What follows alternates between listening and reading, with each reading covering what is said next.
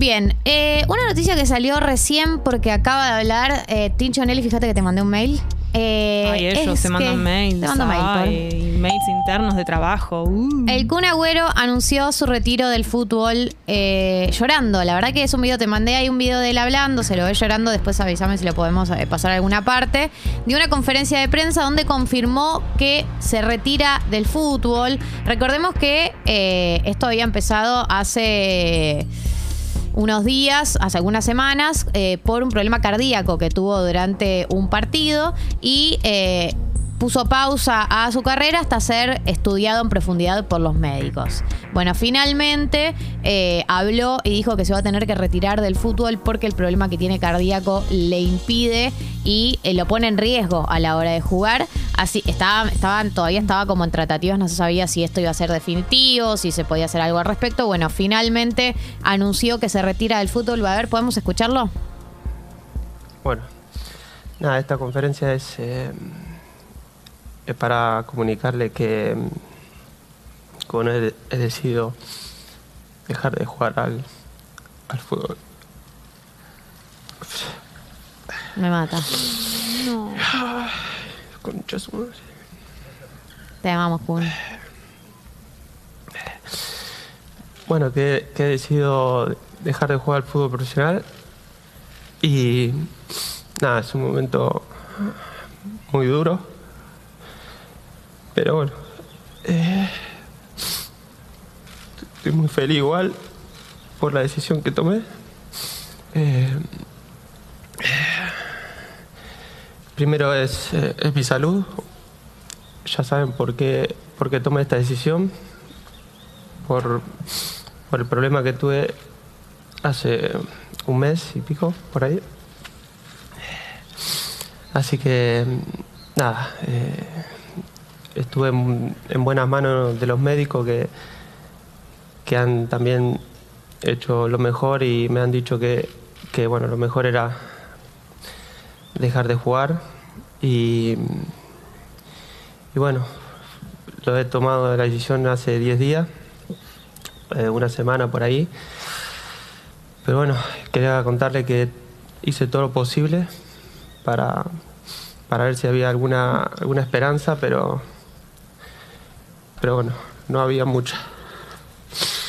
Bien, eh, ahí Ah, escuchábamos parte de la destruye. conferencia que dio el Kun, que estaba llorando eh, muy angustiado, porque la verdad es que eh, la verdad que es una cosa terrible tener que dejar el fútbol por un- una situación externa a vos, por un tema de salud.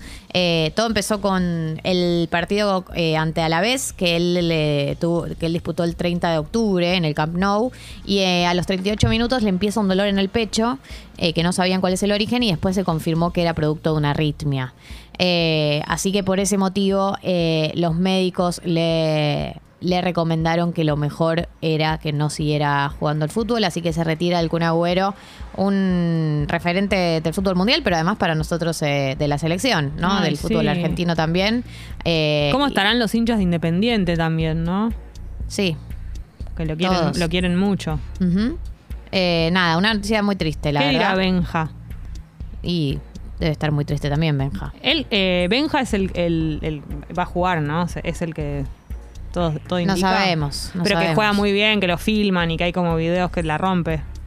No vi esos videos. Sé No, que había un, audio de Maradona, había un audio de Maradona dic- diciendo hoy no pude dormir porque lo mandaron a Benja al arco. que se queda mal porque lo mandaron al arco. Bueno, no, no sé. Eh, por ahí él nos puede decir en la app. Yo no vi los videos de Benja jugando al fútbol. Por ahí tengas razón. Eh, a ver, eh, vamos con otra noticia que no tiene que ver con la situación del Kun Agüero, que tiene que ver con la Argentina, que es eh, Máximo Kirchner asume la jefatura del PJ bonaerense. Eh, recordemos que esto empezó el año pasado, esta gestión empezó el año pasado, tuvo apoyo de muchas personas, pero también tuvo algunos intendentes que no estaban de acuerdo, como por ejemplo Fernando Grey, que es el intendente de Echeverría, que cuestionó el procedimiento que aceleró la convocatoria de elecciones ocho meses antes de que terminen los mandatos, eh, pero tuvo el apoyo de intendentes como Martínez Aurralde, como eh, Fernando Espinosa, que también tienen mucho poder, dentro del PJ bonaerense. Así que eh, sí que Máximo Kirchner, que es un referente de la cámpora, tenga eh, en este momento la jefatura del PJ bonaerense, habla también de cierta proyección que por ahí tiene a nivel nacional la figura de Máximo Kirchner y que vamos a ir viendo cómo evoluciona de acá en adelante. Bien, en tercer lugar, eh, quiero contar a una actualización que acabo de leer sobre la variante Omicron. eh, No me digas. Que, Perdón, se, viene con, tengo que que se viene con novedades Omicron. Acaba de nacer y ya tiene ya viene con cosas. El título es el siguiente. El título es de la página Infobae y dice, Córdoba, dos Sí. puntos. Upa. 110 contagios compatibles con Omicron y 800 aislados tras, tras cuatro fiestas de egresados. Investigan si el brote se originó por una viajera que arribó desde Estados Unidos y es hermana de un estudiante. El Ministerio de Salud Provincial espera la certificación del Malbrán para confirmar que son casos de la variante Omicron o no. Pero el saldo de estas cuatro fiestas de egresados fueron 110 casos positivos y 800 personas aisladas. Si esto es real, si este brote es efectivamente la variante Omicron, bueno, Córdoba ya va a ser la, pri- la- la- la primera provincia que oficialmente tiene ya una circulación comunitaria de la variante Omicron, porque ya fue vinculada, si bien sabemos el origen, ya se la contagiaron entre ellos. Eh, todavía estamos esperando la respuesta de eh, el Malverán, todavía estamos esperando como yo, como si me Sí, fueran que a dar a a, a- tu teléfono. Eh, sí. Y sin dudas es para prestarle atención de cerca porque es eh, hay que seguir de cerca esta variante y Córdoba ya venía con cuatro casos confirmados, así que se, se- se seguiría ex- extendiendo dentro de la provincia y probablemente eventualmente en la nuestra también. En último término, eh, el actor Fabián Llanola fue citado a indagatoria por seis denuncias de abuso sexual.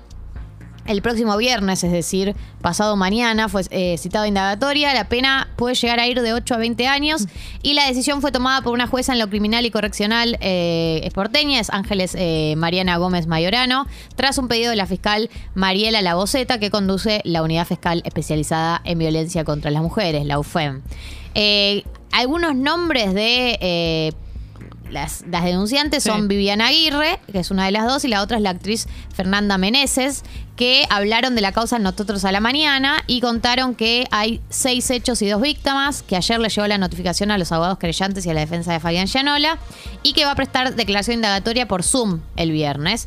Eh, los relatos que hacen son desde situaciones en la radio en donde trabajaban juntos hasta situaciones en un, en un canal de televisión, eh, de situaciones de desde enjarle besos hasta tocarlas a- eh, y todo enfrente de gente, digamos, como situaciones muy, muy violentas. Se habla de abuso de poder y de víctimas que fueron desplazadas de sus trabajos eh, después de estas secuencias. Así que vamos a ver cómo evoluciona también la causa del actor Fabián Gianola, que el viernes seguramente tengamos novedades. Y que él dijo que está tranquilo, que todo va a salir a la luz, que Por bla, bla, bla, supuesto, blin, blin, por blin, supuesto.